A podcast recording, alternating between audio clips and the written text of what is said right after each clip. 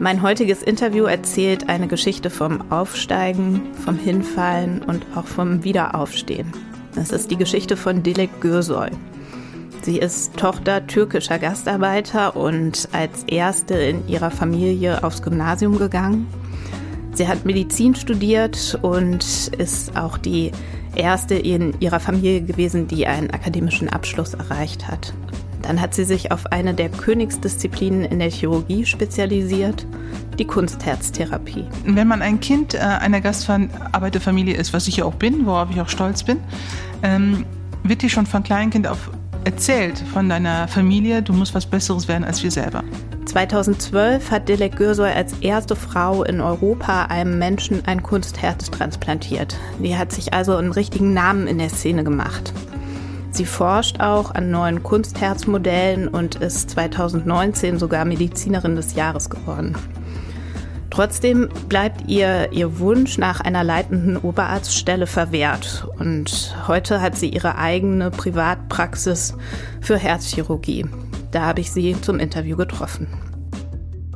Diese Praxis reicht ihr aber nicht. Sie träumt davon, ihre eigene Klinik zu gründen, doch da gibt es noch aktuell einige Hürden und so ist das Ganze hier auch eine Geschichte mit offenem Ende. Ich bin Nadine Bös, verantwortlich für das Ressort Beruf und Chance in der FAZ. Sie hören den Podcast Beruf und Chance. Diese Folge produziert haben David Brucklacher und Kathleen Shaw. Was empfindet man denn in so einem Moment während einer OP, wenn man ein echtes Herz berührt? Erstmal vielen Dank, äh, dass ich ähm, heute dabei sein darf.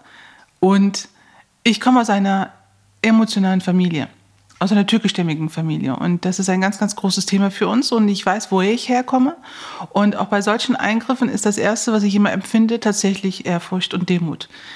Weil erstens ist man froh, dass man in der Lage ist, so ein Herz überhaupt berühren zu dürfen und zu können. Das ist mir auch immer jeden Tag bewusst. Und deshalb bin ich mir auch immer, äh, mache ich mir selber auch immer bewusst, dass der Patient mir gerade sein Herz hier anvertraut hat. Und das ist einfach wichtig. Das darf man auch, glaube ich, nie ausschalten und vergessen. Äh, dass am Ende des Tages der Patient von der ganzen Nummer hier profitieren muss und nicht meine Person. Sind Sie dann nervös? Nicht mehr. Also in den Anfängen sicherlich schon. Wenn du eine junge Assistentin bist oder deine erste eigene Operation durchführen darfst, selbstständig. Aber mittlerweile bin ich schon gereift, sowohl im Alter, aber auch an den chirurgischen Fähigkeiten. Wie präsent ist denn so Leben und Tod in so einem Moment? Das ist mir immer bewusst und das muss einem auch immer bewusst sein, weil wir gerade auch am Herzen operieren. Ähm, sicherlich kann bei jedem äh, chirurgischen Eingriff irgendwas passieren, aber beim Herzen ist das halt manchmal vielleicht doch das Risiko ein wenig größer. Wie gesagt, ich denke aber nicht bei jeder Operation jetzt darüber nach, der Patient wird jetzt vielleicht eventuell sterben. Das nicht. Ich denke eher so, der Patient wird hier alles gut überstehen und dann nächsten Morgen die Augen öffnen und dann wird alles gut. Aber es ist auch eine Tatsache, dass ich vornehmlich auch in einer Fachrichtung bin, in einer Spezialisierung drin bin, die mit schwerstkranken Patienten zu tun hat. Herzinsuffizienten Patienten, die vielleicht eventuell ein anderes Organ brauchen oder halt ein Kunstherz.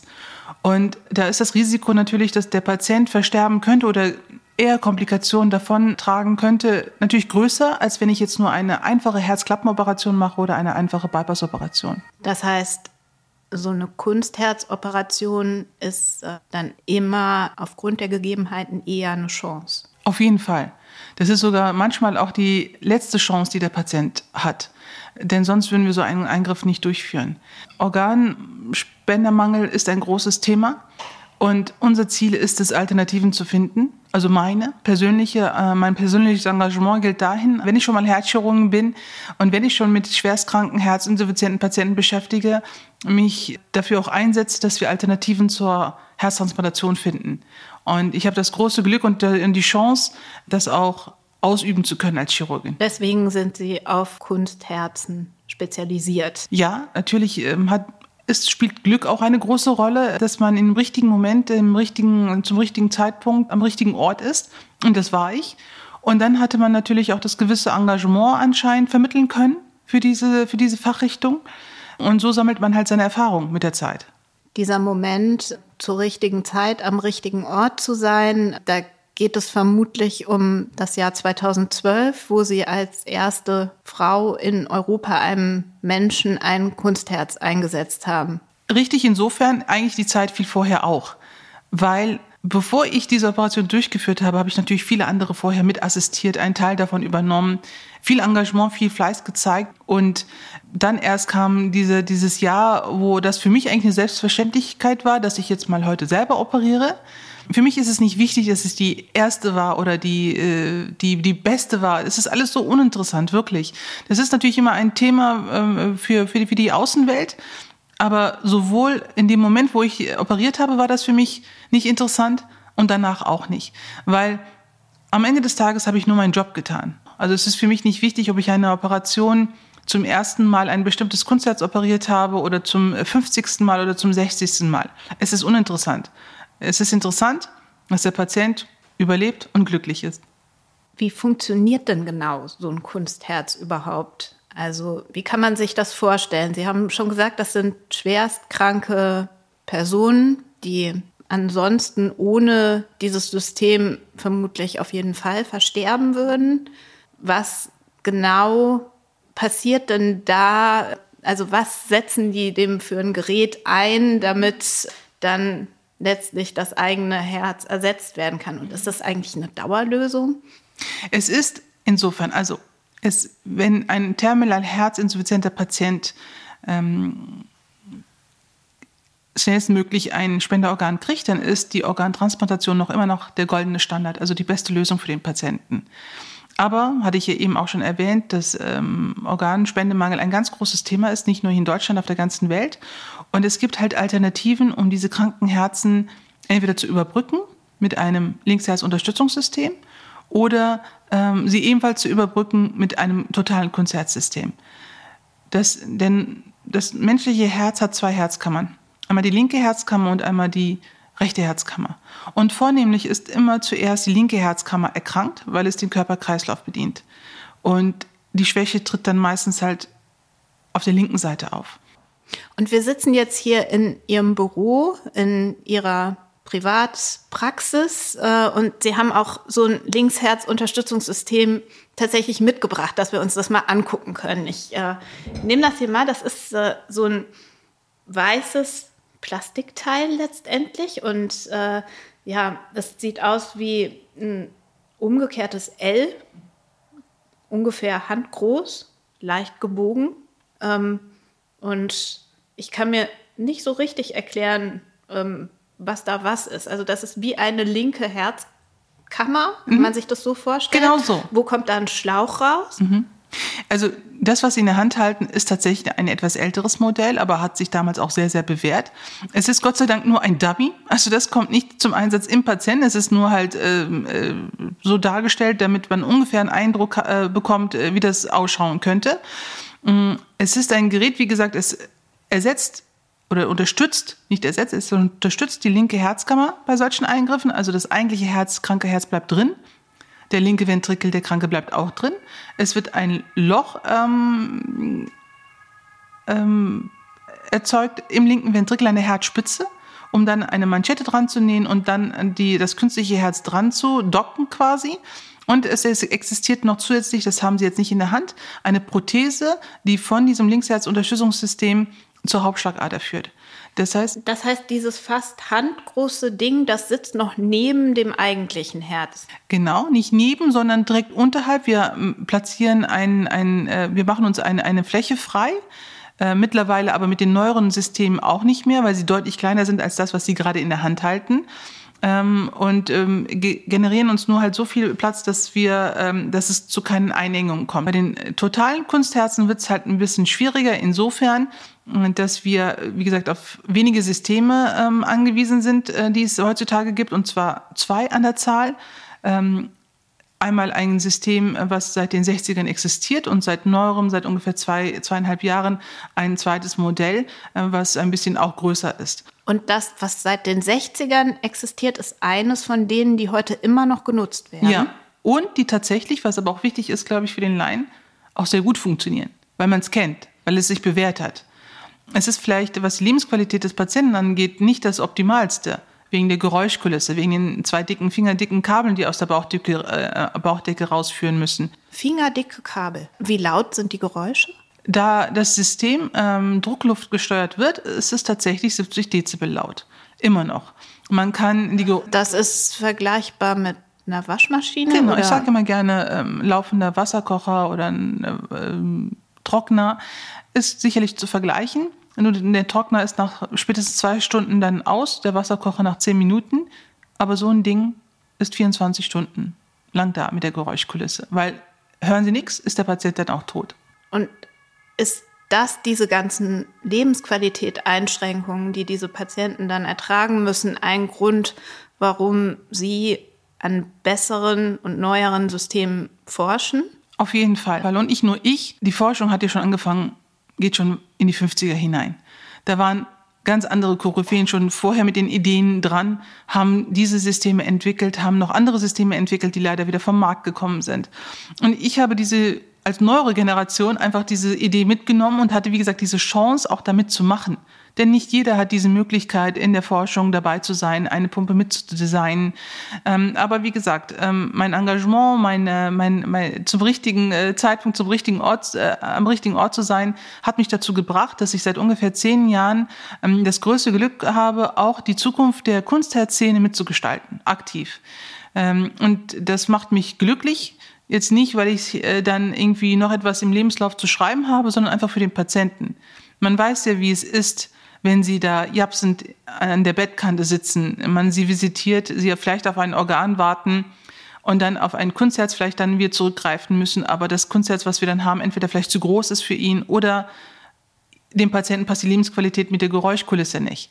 Ähm, es ist einfach bitter, dass man im Jahr 2023 nur auf so wenige Alternativen zurückblicken kann und keine Dauerlösung für den Patienten als totales Kunstherz finden, finden oder hat aktuell. Okay, das heißt, Ihr Arbeitsalltag besteht in Teilen darin, an diesen neueren Kunstherzsystemen zu forschen. Das heißt, ähm, Sie setzen ähm, diese neueren Kunstherzen in Tiere zunächst ein, mhm. um die zu testen. Richtig?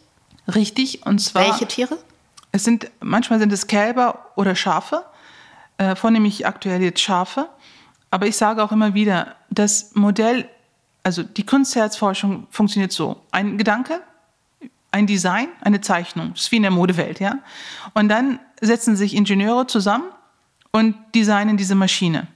Im Labor, also im Labor heißt bei sich im Büro, wo sie ihre, äh, ihre künstlichen Kreisläufe sich zusammengebaut haben und dann äh, ist es so, ne, dann muss das Gerät erstmal technisch einwandfrei laufen. Und dann erreichen wir irgendwann die Phase, wo man auch Tierversuche machen muss, weil das ist auch mit einer der Voraussetzungen, bevor es letztendlich eine medizinische Zulassung kriegt, dass wenn dass ähm, erfolgreiche Tierversuche gelaufen sind. Und klar kenne ich dieses Thema auch Tierversuche. Muss das dann sein? Geht das nicht einfach so? Nein, es geht nicht so. Und das versuche ich auch immer gerne zu erklären, weil wir implantieren diese Systeme später auch in einen Organismus rein. Und wir müssen es vorher in einem Organismus auch testen. Menschen testen der nach, danach lebt, ist ein bisschen schwierig, würde ich mal sagen. Und deshalb ist es schon jahrelang so, dass Kunstherzmodelle zuerst in Tieren getestet werden, in einen Organismus implantiert werden. Weil es gibt da bestimmte äh, andere Organe, wie die Lunge, äh, wie das Zwerchfell, äh, das auch im Weg stehen kann. Ähm, wie natürlich die Aorta und die Pulmonalis äh, und die Lungenvenen, wo alles und die Vorhefe, wo man alles auch entsprechend anpassen muss, je nach neuem Kunstherzen. Und äh, es ist enorm wichtig, dass ähm, auch das Kunstherz an einem wachen äh, Lebewesen auch getestet wird. Und das funktioniert nur in solchen Versuchen. Und wie gesagt, würde es eine andere Möglichkeit geben, würden, wären wir, glaube ich, die Ersten, die sagen würden, okay, dann machen wir uns, ähm, äh, lassen wir uns 3D so ein Ding drucken und setzen es in so einen künstlichen Thorax ein. Aber es funktioniert nicht. Das ist nicht möglich, kann ich Ihnen sagen. Mhm. Und ähm, wie lange dauert so eine OP, an die Sie an einem Schaf jetzt beispielsweise, Sie haben mir im Vorgespräch erzählt, gestern noch ausgeführt haben? Wie lange steht man da und operiert das Schaf? Kommt darauf an, in welcher Phase das Herzmodell ist. Also ist es jetzt das erste Prototyp oder das zweite, dritte, vierte, fünfte? Wir sind schon ziemlich weit hier und dann läuft die OP natürlich auch viel flüssiger und äh, viel schneller ab. Also wir müssen aber beim Tier trotz alledem, weil wir andere Zugänge haben, aber auch ein anderes Gewebe haben. Ein Schafgewebe, Schafsgewebe ist nicht zu vergleichen mit einem menschlichen Gewebe. Es ist wie Butter und jeder Stich ähm, muss bedacht gesetzt werden, sagen wir es mal so, und darf nichts einreißen. Und dann kann es ein bisschen länger dauern, so bis vier bis fünf Stunden sicher. Okay. Und ähm, wie, wie ist das jetzt im Vergleich zum Menschen? Ist das dann ähnlich oder ähm, sind das kürzere oder noch längere Operationen? Ist es aufwendiger oder eigentlich gleich? Also äh, beim, beim Menschen ist es natürlich viel, viel einfacher. Erstens, weil sie ein System haben, was man halt schon kennt und sich äh, diverse Phasen ähm, der Zulassung äh, geschafft hat. Wenn sie Glück haben, kennen sie es aus dem Tierlabor, so wie ich. Ähm, und es ist halt insofern, dass wir das menschliche, ähm, dass wir am, am menschlichen ähm, Thorax natürlich andere ähm, andere anatomische Verhältnisse haben. Beim Tier ist das natürlich so, dass sie einen Vierfüßler haben, der natürlich eine andere ähm, Thoraxform äh, hat als ein Mensch. Und ähm, wie gesagt, ein, ein Mensch wird auch anders wach und ein Mensch wird auch anders behandelt postoperativ. Aber der rein chirurgische Eingriff ist beim Menschen viel einfacher. Beim geübten Team kann es lediglich drei bis dreieinhalb Stunden dauern maximal vielleicht vier. Ich würde ganz gerne mal zurückspringen in die Anfänge dieses Jobs. Wann und warum haben Sie entschieden, Ärztin zu werden? Ärztin wusste ich schon, wenn, wenn man ein Kind äh, einer Gastarbeiterfamilie ist, was ich ja auch bin, worauf ich auch stolz bin, ähm, wird dir schon von Kleinkind auf erzählt von deiner Familie, du musst was Besseres werden als wir selber. Meine Eltern waren normale ähm, Gastarbeiter in Fabriken und auch gerade meine Mutter hat immer gesagt, du als Mädchen musst unbedingt studieren, weil die Jungs können immer im Bau arbeiten und äh, aber als Mädchen musst du schon auf eigenen Füßen stehen. Das wurde mir vermittelt, aber nicht so streng. Also ich war ja schon immer ein sehr sonniges Gemüt und habe mir auch sehr wenig was einreden lassen. Ich habe das, ich habe zugehört und habe es aufgenommen. Aber für mich war es auch klar, dass ich dann, nachdem ich dann aufs Gymnasium gehen durfte, dann auch studieren werde. Und wie gesagt, als kleines Kind haben mich dann natürlich so türkische Filme, die man sich damals immer angeguckt hat, auch mit, ähm, mit äh, dazu getriggert, dass ich dann tatsächlich Chirurgie machen möchte. Sehen diese Filme, wo dann äh, der Arzt dann immer so im OP stand äh, und dann irgendwie die Stirn äh, abgewischt wurde. Ne, das prägt halt einfach. Aber wie gesagt, ich bin halt so groß geworden und ich wollte schon immer Medizin machen. Und dann habe ich Medizin angefangen zu studieren und hatte das große Glück, im ersten Semester des Studiums bei einer Herzoperation mitgucken zu können, durch so eine Kuppel. Wir hatten so Kuppelsäle in, damals in Düsseldorf. Und auf der einen Seite lief tatsächlich eine Darm-OP, wo der halbe Darm so ein bisschen raushing. Und ähm, auf der anderen Seite gab es dann halt eine herzchirurgische OP, die mich sehr stark angezogen hat und gesagt, okay, das ohne genau zu wissen, was sie da unten machen. Aber es sah sehr filigran aus, es war sehr ruhig, keine Hektik im Saal. Und so kam das dann. Und das große Glück, dass ich halt dann ab dem fünften Semester dann zufällig auch eine Doktorarbeit in der Herzchirurgie anfangen durfte. Und dann kamen die ersten Schritte in den OP-Saal. Ja, danke für diesen ganz schnellen Ritt durch die frühe Karriere.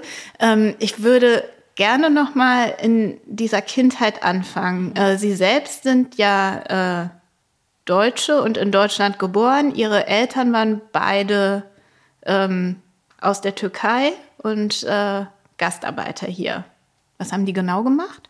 Meine Mutter hat ähm, 47 Jahre in so einer Autovergaserfirma damals gearbeitet die sich ähm, dann im Nachhinein um so kleine äh, Metallteile gekümmert hat, die dann in, äh, in, in, in Autos dann äh, verarbeitet werden.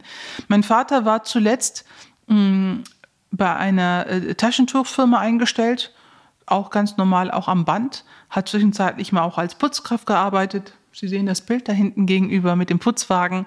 Ähm, ja, wie gesagt, ich will immer äh, mit diesem Bild aber auch äh, zeigen, dass wir in diesem Land gewisse Chancen haben, die wir dann auch genutzt das haben. Das sind Ihre Eltern in Schwarz-Weiß mhm. hier aufgenommen und ähm, beide strahlen in die Kamera. Man sieht aber, dass es auch sehr alte Fotos sind, hm, aus den 70ern vielleicht? 80ern. 80ern. Und ähm, das ist Ihre Mutter in der Fabrik? Genau, in der Pause, ja, mit einer Capri-Sonne daneben.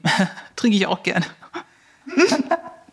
mein Vater, das ist ein, mein Vater ähm, ist Sieht ein, aber auch aus wie eine Fabrikhalle. Äh, Nee, das ist halt äh, so eine Einkaufs, ähm, äh, ähm, Einkaufscenter. Ich will den Namen jetzt hier auch nicht. Horten.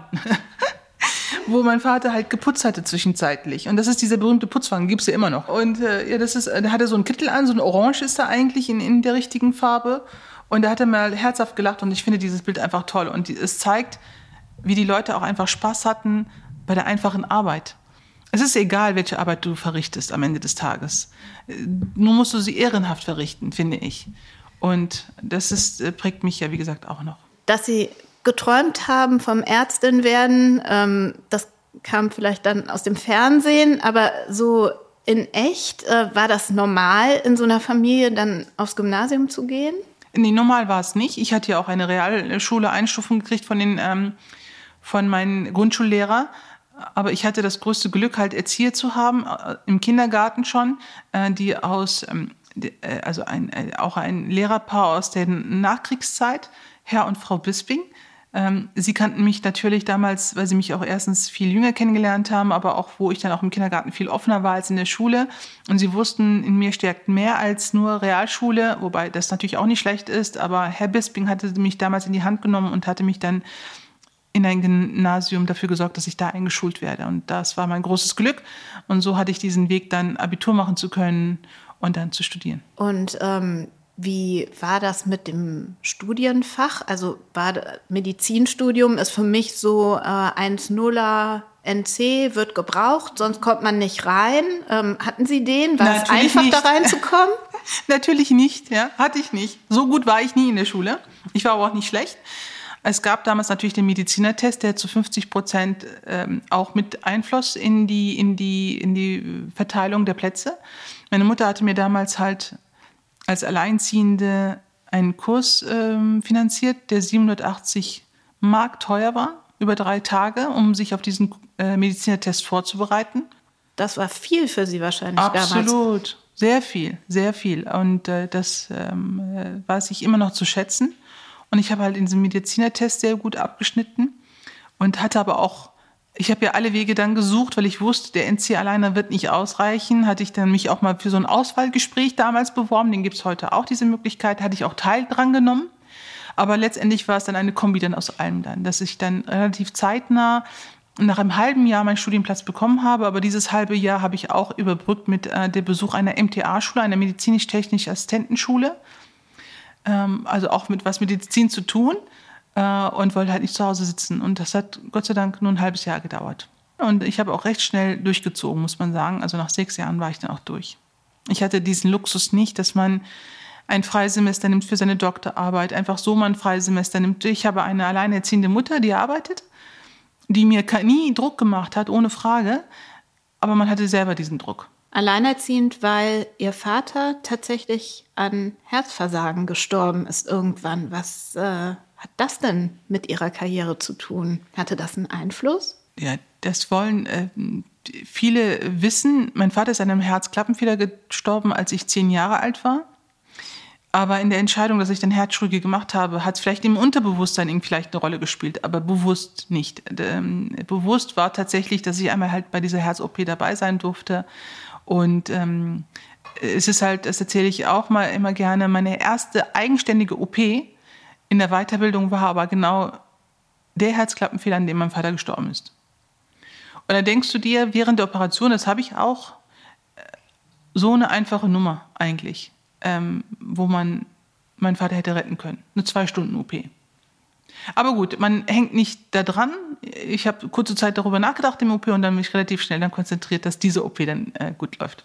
Aber denken Sie dann, dass Sie vielleicht äh, das Kind einer solchen Person vor dem bewahren könnten, was äh, Sie damals erlebt haben, als Ihr Vater gestorben ist? Haben Sie solche Gedanken? Auf jeden Fall. Gerade wenn ich Patienten habe, die um, die, äh, um 40 Jahre alt sind. Es ist nämlich das Alter, woran, äh, an dem mein Vater in diesem Alter dann auch gestorben ist. Mit 41 ist er dann halt verstorben. Und ich habe sehr viele junge Patienten, äh, nicht nur Herzklappenfehler, sondern aber auch diese schwerstkranken, herzinsuffizienten Patienten. Und da denke ich dann tatsächlich schon manchmal darüber nach. Ne? Wie schön, dass es jetzt mich oder andere Kollegen und Kolleginnen gibt, ähm, die die Kinder davor warnen, dass sie vaterlos oder mutterlos aufwachsen. Das ist eine sehr interessante Stelle in diesem Interview, finde ich, weil es sagt viel über Berufswahl aus. Also das sagt was darüber, was bewusst und was auch so unbewusst passiert. Diese Erzählung von der sauberen OP im schönen Kuppelsaal, das ist ja eine schöne Erzählung, aber sicherlich bedeutet es schon einiges, wenn man als Kind einfach einen geliebten Menschen verliert. Und ich denke, das kann wirklich das ganze spätere Leben beeinflussen. Und wahrscheinlich auch bei der Berufswahl äh, wiegt es im Unterbewusstsein nochmal ganz anders, vielleicht auch viel schwerer als so die objektiven Gründe. Was ich spannend finde, ist, dass es auf jeden Fall im Fall von Dilek Gürsoy zu einer unglaublichen Zielstrebigkeit geführt hat, mit der sie ihren Weg verfolgt hat. Es hört sich alles sehr geradlinig an. Ähm, Gab es denn da in dem Studium auch Hürden, die Sie überwinden mussten? Hürden? Äh, die immer noch. immer noch. Ich glaube, wenn du dich für die Herzchirurgie entscheidest, ist das schon mal eine Hürde für sich. Als junge Frau wird dir das Fach ja schon madig gemacht äh, im ersten Moment, wenn du in den OP reinkommst. Was, was wurde denn da gesagt? Und ähm, ja, wie wie haben die versucht, äh, sozusagen dann äh, ihre Männerdomäne zu verteidigen? Also diejenigen, die am OP-Tisch standen, die Operateure, haben immer, du machst ja immer jeden Tag dasselbe. Klappen, Operation, Bypass-Operation, am Ende des Tages immer dasselbe. Ein Organ. Wobei, ich meine, äh, die hatten ja auch ihre Beweggründe, warum sie es gemacht haben. Ja, nun muss man halt, glaube ich, selber dafür immer sorgen, dass man auch ähm, immer seinen Spaß daran findet. Ich finde, jedes Herz, auch wenn es anatomisch dasselbe ist, steckt ja ein ganz anderer Charakter und ganz andere Erkrankung immer da, äh, dahinter. Natürlich sind einige Handgriffe sehr Standard ähm, und immer vielleicht wieder dieselben, aber ich finde, jedes einzelne Herz, was man operiert, ist äh, eine Besonderheit. Ähm, und das war, kam immer von den herzchirurgischen Seiten. Von der Pflegeseite her, also von den Schwestern oder OP-Pflegern, die mit am Tisch instrumentierten, von denen kam eher ja, Männerdomäne wie gesagt, keine Familie möglich, äh, keine, keine normale äh, Freizeit möglich, wo ich dachte, äh, bist du Herzchirurgin? Nein. Man, die hatten halt gesprochen von den Kollegen, die sie dort gesehen hatten. Einige waren vielleicht verbrannt.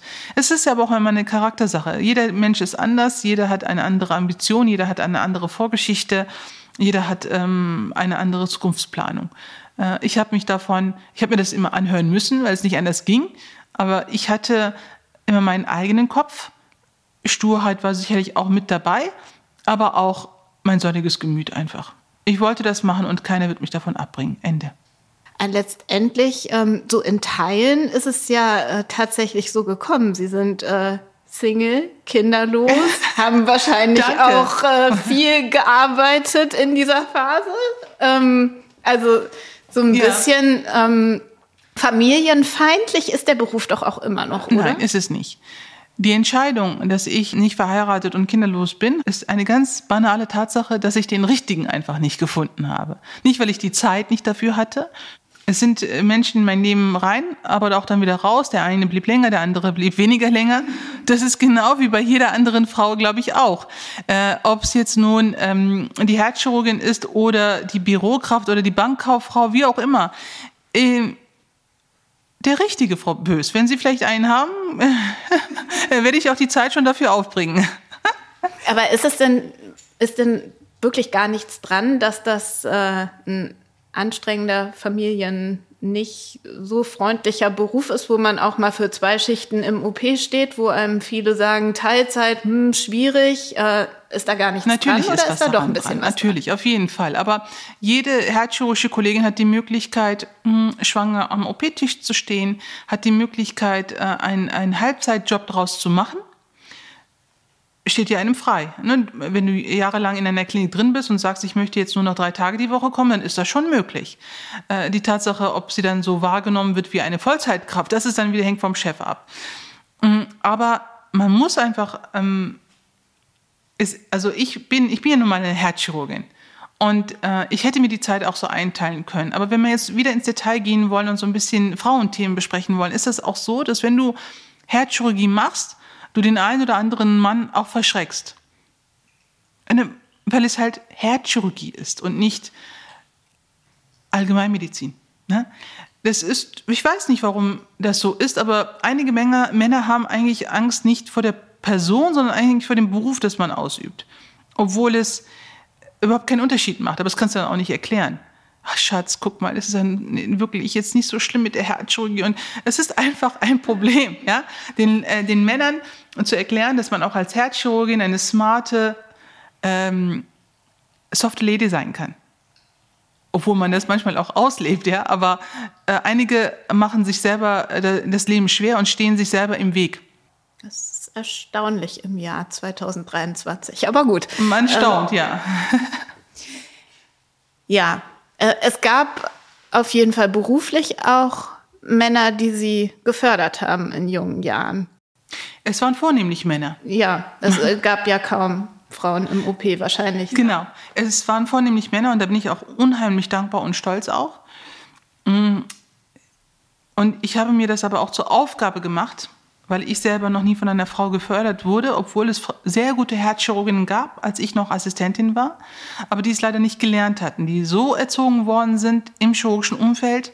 Ähm, ich habe es sehr hart geschafft, sehr äh, hart dafür gearbeitet und wenn da jetzt noch eine andere kommt, ähm, dann äh, nimmt es mir den Rang weg oder wie auch immer. Das waren so Gedanken, das war einfach nicht etabliert, dass eine Frau eine andere Frau unterstützt. Das hat sich aber Gott sei Dank geändert.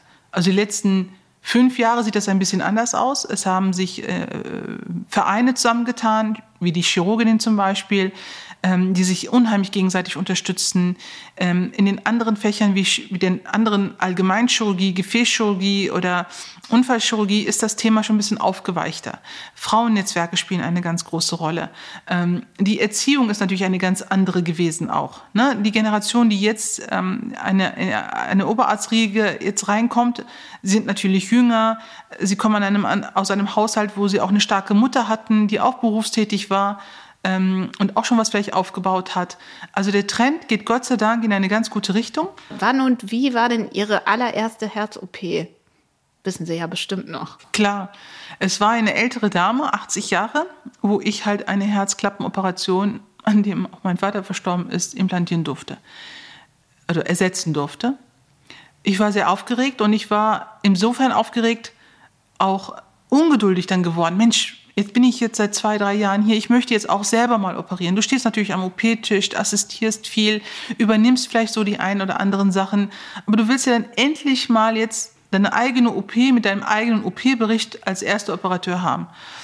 Und ich war glücklich aufgeregt. Und ähm, dann sind sie irgendwann immer weiter aufgestiegen in diesem Gebiet. Und äh, sind dann irgendwann ja äh, so weit gekommen, dass sie äh, dieses erste Kunstherz operiert haben und äh, später auch noch Medizinerin des Jahres geworden sind. Also ähm, wie ging denn dieser Weg weiter von äh, der einfachen Assistentin, die da zweieinhalb Jahre warten musste, bis sie selbst mal operieren durfte, ähm, hin in diese Position?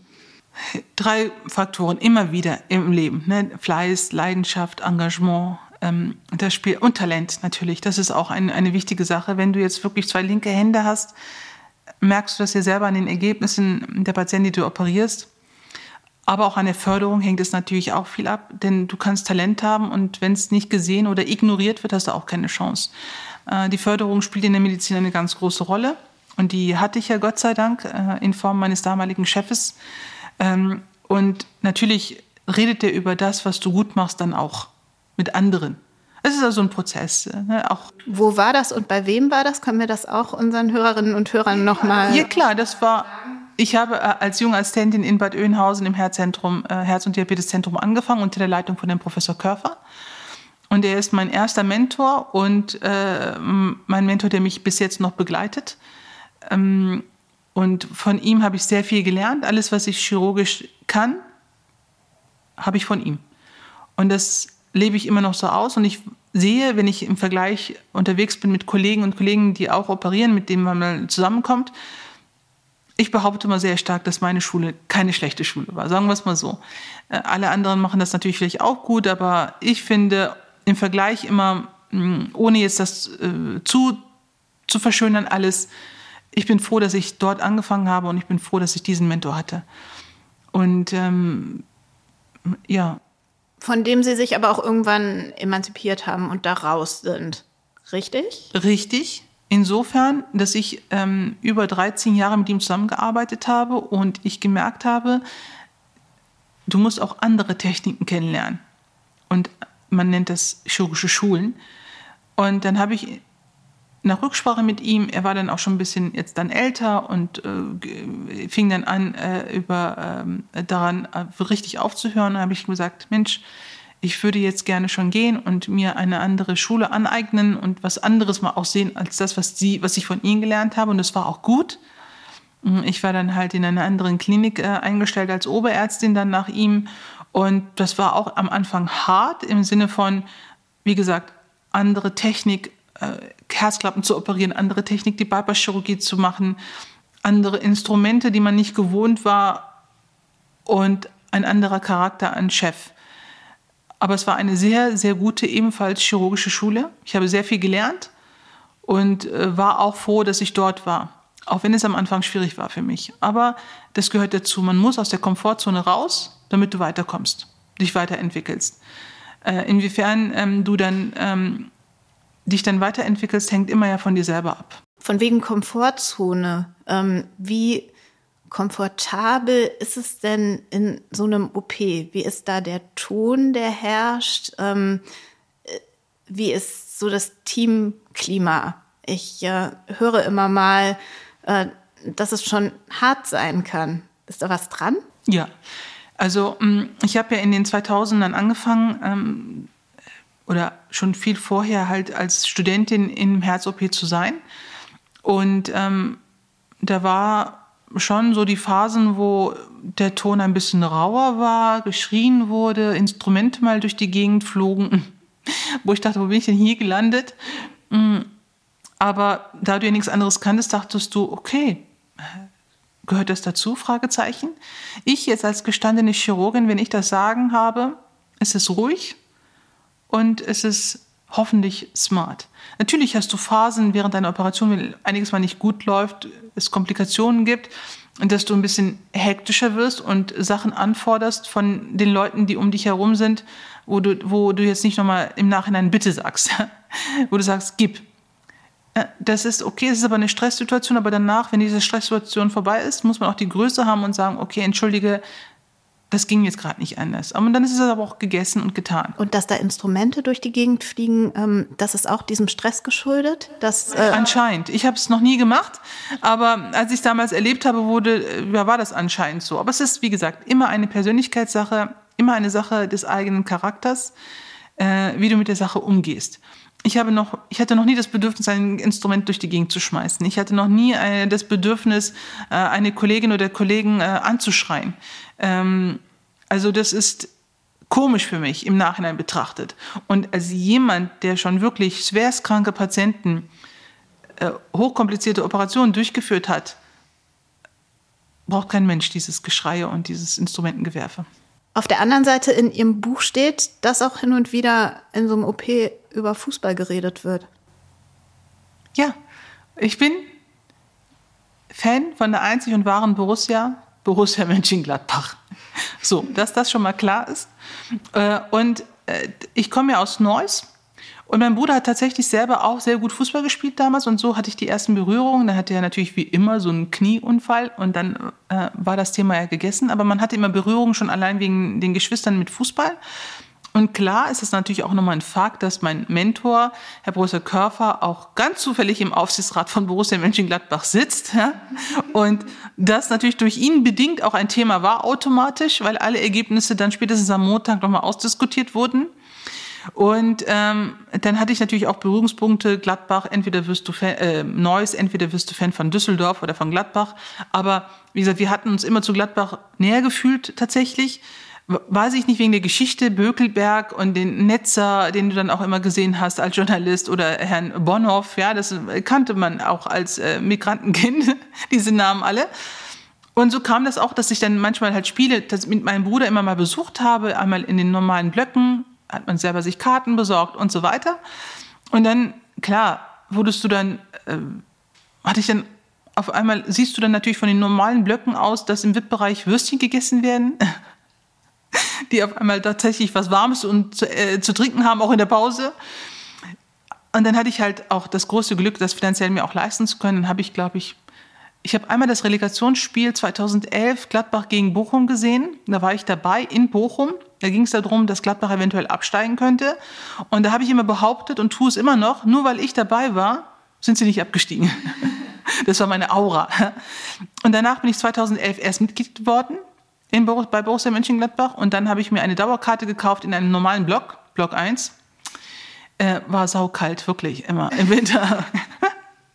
es war einfach, das waren dann auch so die Jahre, wo Gladbach in der Champions League, äh, DFB-Pokal, also wo es immer jede Woche zwei Spiele gab, so ungefähr gefühlt, und es war einfach nur arschkalt. und dann habe ich mir, wenn ich das noch kurz sagen darf, nach ein paar Jahren tatsächlich mir Dauerkarten im VIP-Bereich gegönnt. Ja, auch da ein Aufstieg. Was ich so ein bisschen fassen wollte, war äh, diese, diese Atmosphäre in so einem OP zwischen ähm, lockeren Gesprächen über Fußball und dieser mega Angespanntheit, ähm, wo dann auch mal geschrien wird, weil es einfach so stressig ist. Also für mich passt das nicht so richtig zusammen. Es ist irgendwie eine Situation, da geht es um Leben und Tod. Es ist aber auch irgendwas, wo man mal locker reden kann. Also ich kann das nicht so richtig greifen, wie es da zugeht in so einem Arbeitsalltag. Also das ist, wir gehen ja, wie gesagt, diejenigen, die dann äh, die Verantwortung haben und operieren, haben das schon ein paar Mal gemacht und haben eine gewisse, ähm, eine gewisse Erfahrung. Und äh, diejenigen, die am Tisch mitstehen, haben auch so ein bisschen das Gefühl, wann ist wo ist es gerade locker, in welcher Phase der OP und wann ist es gerade nicht so toll, über Fußball zu sprechen. Also wir stehen jetzt nicht da jeden Tag und äh, die äh, äh, Gesichter zusammengezuckt und äh, keiner atmet so ungefähr ähm, wegen Anspannung. Das ist ja nicht so. Wann und äh, wie ging das denn bei Ihnen los mit der Kunstherzforschung? Also, Sie haben ja eingangs schon erzählt, dass Sie mittlerweile für Firmen äh, Schafe und Kälber operieren und äh, häufig damit zu tun haben, auch an neuen Kunstherzen mit weiterzuentwickeln. Ähm, wann haben Sie damit gestartet und wie kam das? Mhm. Ich habe ja damals in Bad Oeynhausen hatte ich das schon als junger Assistentin immer mitgekriegt. Ich war auch auf der Station, die diese schwerstkranken Patienten mit den Kunstherzen betreut haben. Da hatte ich schon die ersten Berührungen, auch im OP-Saal schon mitassistiert hatte, so als zweite Kraft. Äh, aber da natürlich da noch zu jung war und zu unerfahren und da waren noch viele andere vor dir da, ähm, die äh, eher ähm, den Anspruch hatten, bei solchen Operationen dabei zu sein. Dann hat der Professor Körfer die Klinik äh, in Bad Oeynhausen verlassen und ist in eine andere Klinik gegangen und ich bin mitgegangen. Weil ich auch unter, unter, anderem die Chance gesehen habe, eine kleinere Klinik und die Möglichkeit, an diesen Kunstherzen vielleicht eher mitmachen zu können. Und das ist dann auch so eingetroffen. Ähm, es ist so, dass ähm, es zwei Kunstherzfirmen existierten, die auch Forschung betrieben, unter denen auch mein Mentor mit beteiligt war und der die Chancen eigentlich verteilt hat, wer kann da mitmachen und wer nicht. Und da ich ja mit ihm gegangen bin und wir ein kleineres Team waren und diese Forschungsarbeiten halt weiterliefen, stand ich da auf einmal im Labor. Also ähm, das größte Glück, ähm, auch mitzuriskieren und aus der Komfortzone Bad Oeynhausen rauszugehen, in etwas Neues mit deinem äh, Mentor. Und seit 2000, ähm, ja, kann man sagen, seit 2010 bin ich eigentlich dabei, ähm, die Modelle, die Herr Professor Körfer betreut hat, äh, mit zu operieren in diese Schafe. Ja. Und so ergibt sich das dann. Es ist ja, wie gesagt, ein Prozess. Nicht äh, jede internationale Firma bucht dich, weil du jetzt einmal dabei warst bei so einem Eingriff. Äh, du musst schon auch da eine Erfahrung gesammelt haben, gute Ergebnisse geliefert haben, in Kombination mit deiner Klinikarbeit natürlich und äh, seit 2014 operiere ich ja in einem anderen Land. In Belgien sind ja, ist ja ein Tierlabor. Und äh, da wiederum seit ungefähr zwei, drei Jahren bin ich mittlerweile so weit, dass ich nicht nur für die Firmen von, Herrn, äh, von meinem Mentor operiere, sondern auch für andere internationale Firmen, die äh, ihre Systeme entwickelt haben und dann gute Operateure suchen, ähm, die diese Eingriffe durchführen. Okay, das kann man sich vorstellen als so eine Art Freiberuflichkeit neben dem, was Sie jetzt hier in der Praxis mhm, machen? Genau. Also das, ist eine, eine, das sind Eingriffe, die ich vielleicht ähm, zweimal, maximal dreimal im Monat durchführe. Okay. Und ähm, auf der, auf der Nicht-Forschungsseite, äh, wie ging es denn da für Sie weiter? Also wir waren jetzt äh, gerade, glaube ich, in der Station, wo Sie mit Professor Körfer zusammen seine Klinik verlassen und in die kleinere gewechselt haben. Äh, wir hatten auch schon darüber gesprochen, dass Sie irgendwann ganz von ihm weggegangen sind und diese neuen äh, Schulen der Chirurgie äh, kennengelernt haben. Und äh, da waren Sie Oberärztin dann mittlerweile. Genau. Und danach? Mhm. Genau, danach. Also ich habe äh, das zwei Jahre lang gemacht äh, in dieser Klinik. Und da gab es halt verschiedene Gründe, ähm, weshalb ich dann selber nach zwei Jahren gesagt habe, okay, ich verlasse jetzt auch diese Klinik, weil hier ist mein Part, den ich hier gelernt habe, beendet. Dort habe ich nämlich keine Kunstherzimplantation durchgeführt, oder weil es die Klinik einfach auch nicht angeboten hatte. Das war auch nicht meine Mission dort. Ich wollte, wie gesagt, ähm, vielleicht die Bypass-Chirurgie äh, äh, verfeinern, was mir dann auch alles gelungen ist. Und äh, dann habe ich diese Klinik auf eigenen Wunsch verlassen und hatte mir erstmal eine Pause gegönnt, tatsächlich. Drei Monate vielleicht. Und dann hatte sich die Möglichkeit ergeben, halt eine Position einzunehmen in einer anderen Klinik, als leitende Oberärztin für die Kunstherzabteilung, die ich dann wahrgenommen habe, aber ähm, auch dann eingestellt war, wo ich dann aber gesagt habe, ne, wo nicht so mein Herz drin hing. Ich habe das gemacht, weil sich das jetzt ergeben hat, sagen wir es mal so. Das war nicht mein Hauptziel. Ähm, also habe ich da angefangen und habe in dieser neuen Klinik dann ähm, die Abteilung dafür geleitet. Das lief auch alles ganz gut. Ich fühlte mich auch wohl dann tatsächlich und wollte dann dort auch bleiben. Aber dann wurde dann halt ähm, nach fünf Monaten gesagt, dass die, meine Abteilung, für die ich dann zuständig war und wofür ich dann eingestellt worden war, äh, verlegt werden sollte in eine andere Stadt, in eine andere Klinik. Sodass ich dann daraufhin diese Klinik auch verlassen habe und dann tatsächlich ein Jahr damit verbracht habe, eine mir gerechte Position in den Kliniken hier in Deutschland zu finden in der Zwischenzeit war ich aber schon Medizinerin des Jahres, war ich dann in der Presse sehr medial präsent. Ähm, und dann musste ich halt feststellen, in dieser Phase der Bewerbung in einer mir gerechten ähm, Funktion, dass das nicht so einfach ist. Gerechte Funktion heißt Chefarztposition oder heißt Eine was? leitende Oberarzt- oder leitende Arztposition äh, war erstmal mein Gedanke. Ich habe mich tatsächlich auch einmal, glaube ich, als Chefärztin beworben äh, aber man weiß einfach aus seiner Geschichte, dass das ein bisschen schwieriger ist, weil ich ja auch nicht habilitiert bin.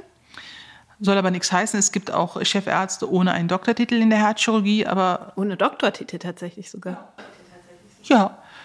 Aber man muss dazu auch sagen, ich will einen guten Operateur und nicht einen, der eine tolle Doktorarbeit geschrieben hat oder viele Publikationen hat. Und das ist, ähm, geht manchmal bei uns nicht ganz konform. Von daher muss man den äh, Chirurgen schon kennen. Und ich bin ähm, froh, dass ich äh, weiß, wer auch gut operiert und wenn nicht, wie dem auch sei.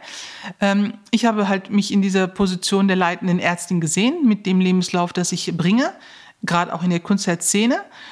Und musste dann tatsächlich selber feststellen, ich dachte, ich werde mit offenen Armen empfangen, aber die war leider nicht so. Da kann man natürlich fragen, warum, weshalb. Das fragen mich auch viele. Da kann ich auch viel erzählen, wenn der Tag äh, noch länger wird. Aber wissen Sie was? Ich habe darauf keine Lust mehr. Warum will der dich nicht? Warum funktioniert das nicht? Ich habe ein Jahr lang auf eigene Kosten gelebt, viel Geld verbraucht und irgendwann gesagt, so jetzt ist Schluss wenn das System, das bestehende System, dich in irgendeiner Form, aus welchen Gründen auch immer, nicht möchte, obwohl du die Qualifikation mitbringst für das, was du haben möchtest, dann machst du dir halt dein eigenes System. Und das ist jetzt auch der Punkt, an dem Sie stehen. Ja. Das eigene Ding zu machen. So ist es. Mhm. Und aber Hypothesen haben Sie ja sicherlich, woran es liegt. Habe ich. Ähm, aber das ist ja dann halt meine Position. Ne? Ich kann sie natürlich auch erzählen. Es ist in der Herzchirurgie ein Problem, glaube ich oder meine ich. Also wir haben 78 herzchirurgische Kliniken in Deutschland und 78 männliche Chefärzte. Ähm, und wie gesagt, in der Kunstherzszene äh, ist es nicht so, dass ich keine Lücken hätte, dass ich äh, Herzchirurgie jetzt alles einwandfrei beherrsche. Das ist dem natürlich nicht so. Der eine Kollege kann äh, eine Art der Herzklappenoperation oder Technik viel besser als ich. Ich beherrsche sie nicht, weil ich sie vielleicht nie gelernt habe und etc. Jeder hat so seine Spezialisierung auch innerhalb der Herzchirurgie. Und meine ist nun mal die Kunstherztherapie und die Chirurgie. Und da bin ich nun mal, ja, ganz vorne dabei, weltweit, im Sinne von, weil ich viele Operationen schon durchgeführt habe, aber auch in der Forschung halt tätig bin. Und das ist anhand von Zeugnissen, anhand von OP-Berichten auch zu belegen. Und das tut man, muss man ja auch tun, wenn man sich bewirbt. Aber es ist nicht so, dass ich auch unbekannt bin, wenn ich jetzt zu einem Bewerbungsgespräch irgendwo hingehe. Man kennt mich.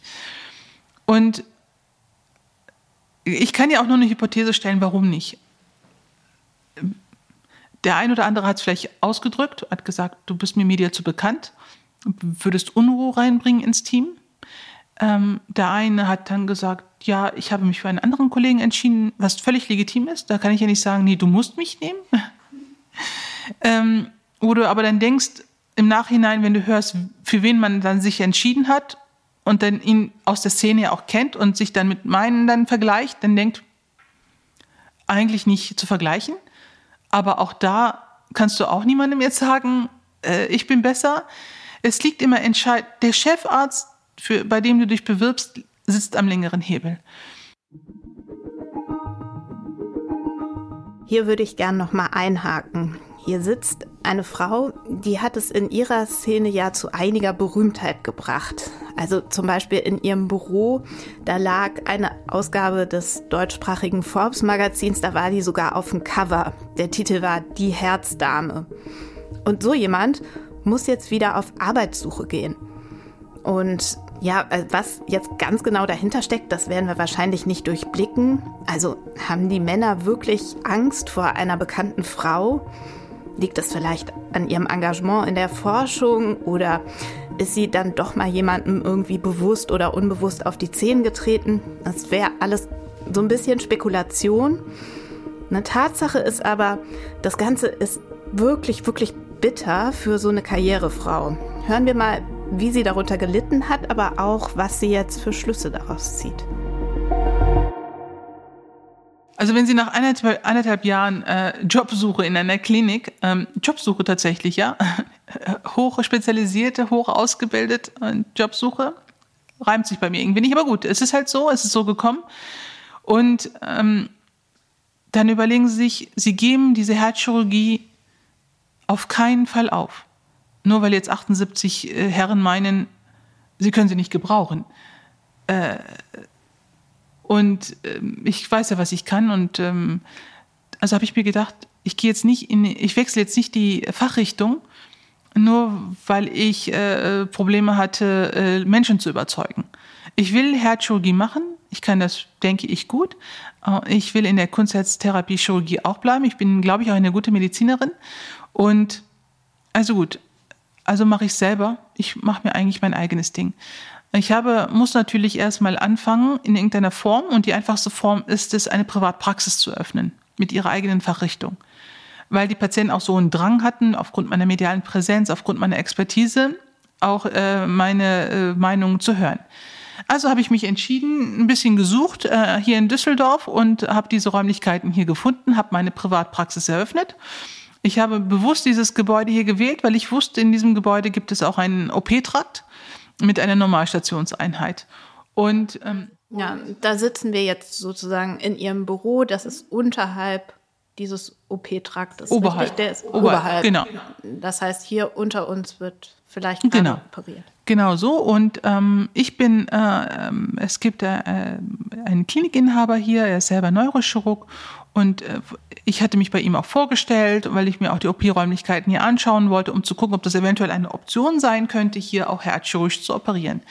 Er hat sich diese Vision ähm, auch angehört. Es war ein ganz nettes Gespräch, was ich so vorhabe, ähm, was ich machen könnte und ähm, hat dann relativ zügig mir dann auch diesen Chefarztposten für die Herzchirurgie gegeben, ähm, damit wir hier erstmal anfangen können und hier für eventuell die Herzchirurgie etablieren. Wie gesagt, ich bin äh, Chefärztin dieser Abteilung, aber für Herzchirurgie, aber da muss man auch ehrlich sein, es ist jetzt keine ähm, Herzchirurgie, wo hier jeden Tag jetzt Herz operiert wird. Das wäre jetzt natürlich äh, gelungen. Es ist auch nie, wird auch so nicht kommuniziert. Ähm, ich operiere hier zweimal in der Woche und helfe hier dem gefäßchirurgischen Kollegen. Wir operieren hier sehr interessante Fälle, was auch meinen Horizont enorm erweitert, wo ich auch mir sagen kann, okay, das könnte ich im Zweifelsfall auch. Ist egal. Du lernst aber als Chirurg ja nie aus und das habe ich hier nochmal gelernt und es ist auch super interessant, was er macht und ähm, äh, mir macht es auch enorm viel Spaß.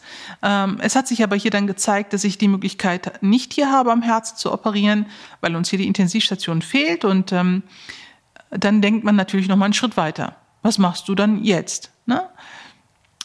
Und dann denkst du dir darüber zum ersten Mal danach, gut, dann gründest du dir deine Klinik halt selber. Und so hat das alles angefangen. Das alles, da müssen wir so ein bisschen drauf eingehen, glaube ich. Also Sie sind jetzt gerade in einer sehr akuten Gründungsphase Ihrer eigenen herzchirurgischen Klinik. Richtig? Korrekt. Und ähm, dieser Gedanke, wie gesagt, existiert nicht seit gestern, sondern der existiert sicher seit vier, fünf Jahren. Es ist aber auch ein Prozess, in dem man so als Person hineinwächst. Ich meine, man muss sich vorstellen, ich war immer in einer Klinik eingestellt. Ich hatte immer ein geregeltes Einkommen. Ich war sicher finanziell, auf sicheren Beinen. Und dann machen sie sich erstmal Gedanken in so einer Praxis, okay, wo kommt das ganze Geld jetzt her, was sie gut verdient hatten in der Klinik. Das ist dann nicht mehr so einfach. Sie müssen wieder anfangen zu lernen, wie es ist, weniger zu verdienen und mit dem auch auszukommen. Und ähm, es ist, wie gesagt, ein Prozess gewesen, äh, was auch schwierig war am Anfang, der jetzt aber so gereift ist, dass ich mir ähm, auch sicher bin, dass ich das wuppen kann. Ähm, unternehmerisch, aber auch als medizinisch sowieso. Aber dieses Unternehmerische, wie gesagt, wird nicht alleine funktionieren. Da habe ich Gott sei Dank herausragende Kolleginnen gefunden, die diesen Part äh, für mich dann übernehmen und wir das gemeinsam dann durchstarten, hoffentlich. Mhm. Auf welchem Stand sind denn diese Planungen? Der Stand ist so, dass wir eine Räumlichkeit mittlerweile gefunden haben, die auch unseren Anforderungen gerecht wird. Also ein Klinikgebäude mit Intensivstationsmöglichkeiten, OP und allem. Also es ist so, wir haben die Räumlichkeiten schon mal, die Quadratmeterzahl. Alles andere muss noch natürlich gebaut werden. Das ist natürlich auch so eine Herausforderung. Ne? Wie baut man so ein Privatklinikum auf? Ne? Mit äh, einer Intensivstation, mit einem OP-Trakt mit einer Normalstation, mit einer Privatpraxis. Mm, aber da bin ich jetzt so seit ein paar, seit einem Jahr fest drin und kann fast schon behaupten, ich kann's. Wir sind jetzt in dieser Phase, dass wir in diesen Räumlichkeiten, die wir gefunden haben hier in NRW, ähm, schon auch äh, uns eine Kostenaufstellung, ähm, also eine Kostenaufstellung haben, die uns zeigt, in welche Richtung es auch finanziell gehen könnte, so eine Klinik aufzubauen. Die habe ich jetzt, die habe ich der Bank vorgelegt. Das heißt, es hängt jetzt noch so ein bisschen am es Gebäude. Es hängt an, an dem Geld.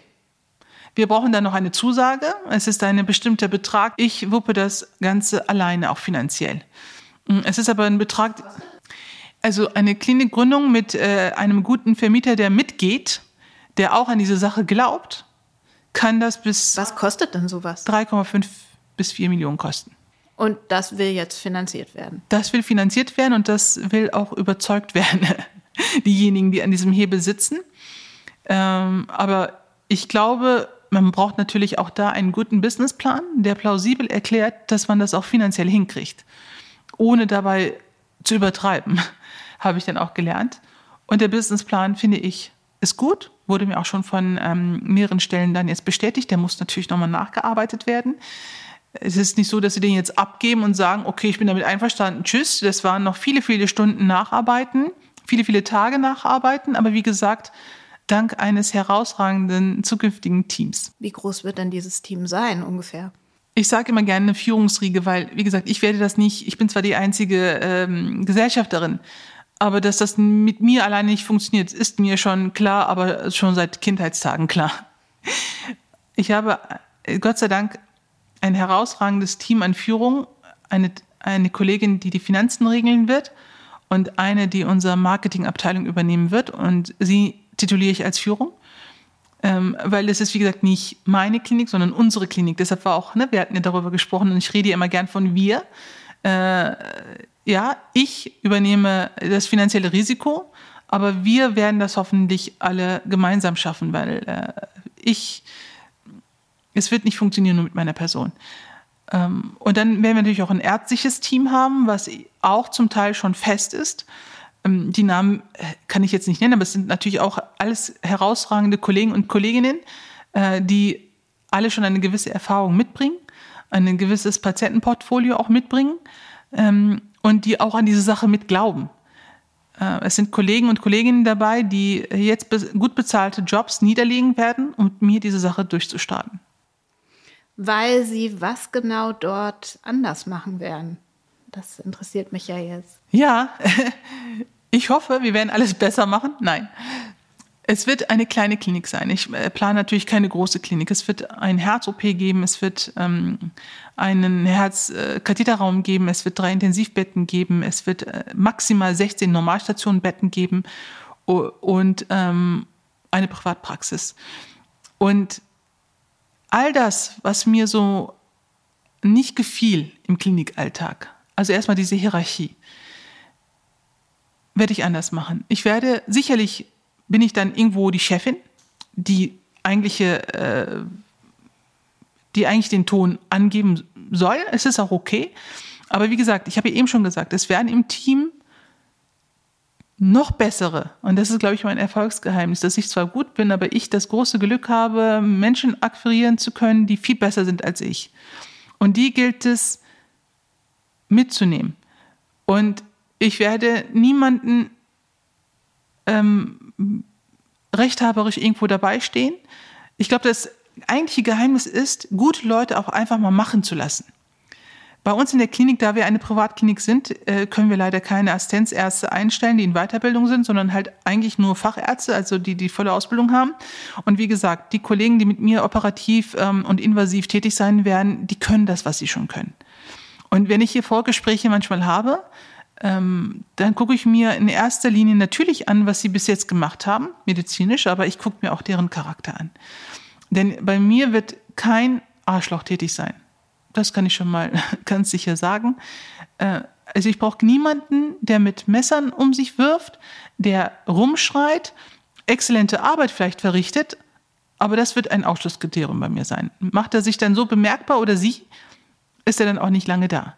Ich möchte eine gute Atmosphäre, denn ich als Chirurgin operiere dann noch viel besser, wenn meine Motivation gut ist.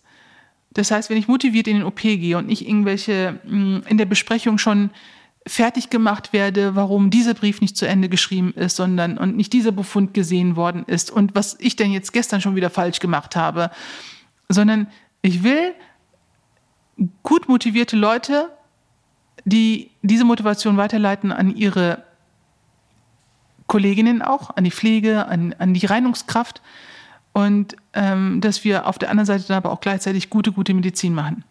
Und so funktioniert das, glaube ich.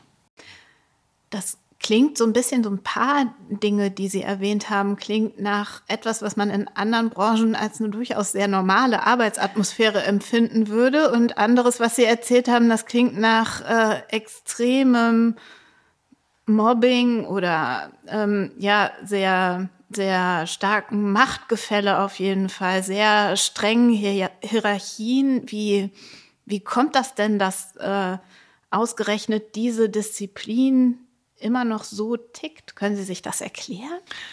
Ich glaube, weil diese Aura der, der Kaiserdisziplin einfach noch sehr präsent ist. Und erleben wir ja gerade auch einen Chefwechsel, also einen Generationswechsel an den Chefarztpositionen. Und ich äh, kriege das natürlich mit. Und ich merke, dass die Hybris leider nicht nachlässt. Das ist also zum Teil Kollegen Chefarztpositionen inne haben oder die Möglichkeit bekommen, Chefärzte zu werden in Kliniken, wo du denkst, also ich bin jetzt 46 Jahre alt und ich muss auch niemandem mehr was beweisen. Ich muss niemanden auch anschreien, um, um ihm was zu vermitteln oder irgendwie meine Macht demonstrieren, um ihm irgendwas zu vermitteln. Es dürfen nur keine Fehler passieren. Es äh, müssen die Patienten, für die wir eigentlich zuständig sind, auch alles glatt laufen. Das ist unser aller Ansporn, ohne Frage. Aber wie gesagt, es ist eine, eine Charakter- und eine Persönlichkeitsfrage, glaube ich, von jedem Einzelnen.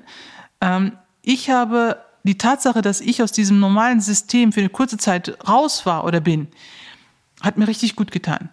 Ich habe diese Welt kennengelernt von Unternehmen, die nicht medizinisch sind, wo auch alles viel smarter und viel besser laufen kann. Und eins meiner hoffentlichen Geheimnisse wird auch sein in dieser Klinik, dass wir Wertschätzung ganz groß geschrieben wird und gerade auch von der Pflege, für die Pflege. Ähm, weil ich habe schon oft Situationen gehabt, wo mich eine gute Pflegekraft gerettet hat. Ähm, das ist einfach so. Und das kann, glaube ich, kein Arzt behaupten, dass äh, er mal im Dienst nicht das große Glück hatte, so eine Schwester neben sich oder so einen Pfleger neben sich zu haben, der äh, einem mal nette Tipps gegeben hat. Aber auch generell, diese Leute machen, üben eine harte Arbeit aus. Das ist nicht nur Medikamenten aufziehen, spritzen, sondern auch einfach körperlich starke Arbeit. Mit Lagern, mit gerade auch unsere äh, schwerstkranken Patienten, aber auch Herzpatienten generell. Sie müssen gut ausgebildet sein und sie verdienen einfach die Wertschätzung und den Respekt, den wir uns Ärzten untereinander wir uns geben. Äh, und das ist werde ich auch so versuchen auszuüben in meiner Klinik, ähm, dass äh, die Schwestern natürlich vorausgesetzt, dass jeder ihren Job oder seinen Job gut macht, also die, die Patienten gut versorgt, dies nicht nur finanziell vergütet kriegt, sondern auch menschlich vergütet kriegt. Ja, klingt nach einer schönen Vision, allerdings äh, tatsächlich nur für Privatpatienten. Richtig, richtig? weil ich komme ja aus einer, ich erzähle immer, ich, oder das Thema Gastarbeiterfamilie und aus sozialen etwas in, in nicht so schönen Verhältnissen ist ja mal Thema bei mir. Und dann setzt man bei mir natürlich voraus, die wird eine Klinik für äh, nur äh, sozial äh, äh, schlimm dran Leute äh, aufmachen können. Es ist in Deutschland, muss man einfach nur so sagen, nicht möglich, als Herzchirurgin eine Klinik zu eröffnen, privat, ähm, von eigenen Mitteln her, wo wir auch normal versicherte Patienten betreuen können. Warum nicht? Tja, da muss man die Länder einzeln fragen, warum nicht. Ähm, es ist einfach eine Gesetzgebung, die einfach so Fakt ist. Ähm, man kann das beantragen, das ist der Paragraph 108, habe ich gelernt. Äh, aber ich weiß das ja auch aus der Vorgeschichte von meinem Mentor, der es auch versucht hat. Erst als Privatklinik gestartet und dann äh, versucht hat, eine, äh, ähm, eine Zulassung zu bekommen für normal versicherte Patienten. Der ist ihm dann eingekracht, weil die Konkurrenz einfach die normalen bestehenden herzchirurgischen Kliniken ganz groß aufgeschrien haben. Ja, wir sind doch hier auch schon da und wer braucht die denn schon und so weiter. Wir sind doch eh schon viele Kliniken. Das kenne ich ja aber schon. Und deshalb hm, weiß ich, ich will anfangen und jetzt kann ich jetzt nicht nochmal erst nach der Zulassung äh, äh, fragen, nach Paragraph 108. Ich fange jetzt nach Privatklinik äh, Paragraph an, das ist 30. Und dann wird sich die Zeit ergeben oder zeigen, in welche Richtung es geht. Natürlich ist irgendwo vielleicht doch nochmal ein Ansporn, das anzugehen. Hm, aber ich will erstmal anfangen. Und es ist aber auch so und ein Fakt, dass wir ambulant äh, normal Patienten auch behandeln können. Ambulant allerdings nur. Es liegt an den Krankenkassen und an der Gesetzgebung, dass ich nicht normal versicherte Patienten behandeln darf. Das ist der einzige Grund. Und eine Zielgruppe sollen dann perspektivisch auch ausländische Patienten sein und äh, so Medizintouristen? Ja, es ist einfach so. Also wenn Sie ein Privatklinikum aufmachen, ist das ein Unternehmen und da muss ich auch ein bisschen unternehmerisch denken. Und das ist auch legitim. Ähm, ich äh, peile natürlich auf äh, den arabischen Raum, ohne Frage. Äh, ich peile natürlich den irakischen, aserbaidschanischen Raum auch an. Auch den. Äh, natürlich ist, weil das aufgrund äh, ihrer Wurzeln so ein bisschen natürlich ist für sie. Nee, weil diese, äh, weil diese Bevölkerung es gewohnt ist, für gute Medizin Geld zu zahlen. Jetzt ist dieser Plan für diese Klinik ja schon sehr weit. Ähm, wann genau soll denn dort jetzt der erste Patient oder die erste Patientin operiert werden? Ist das schon klar? Ja, da streuen Sie natürlich so ein bisschen Salz in meine Wunde.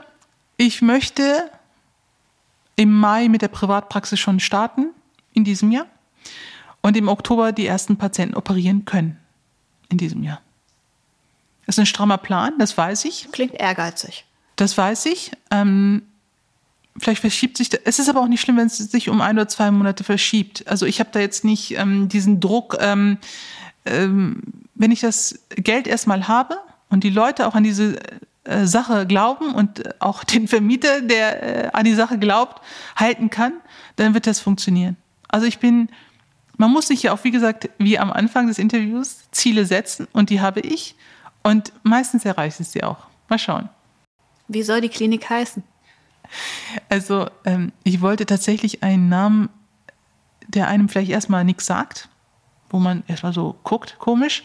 Ich wollte nichts mit Medical, ich wollte nichts mit Hard oder Heels oder irgendetwas oder Center.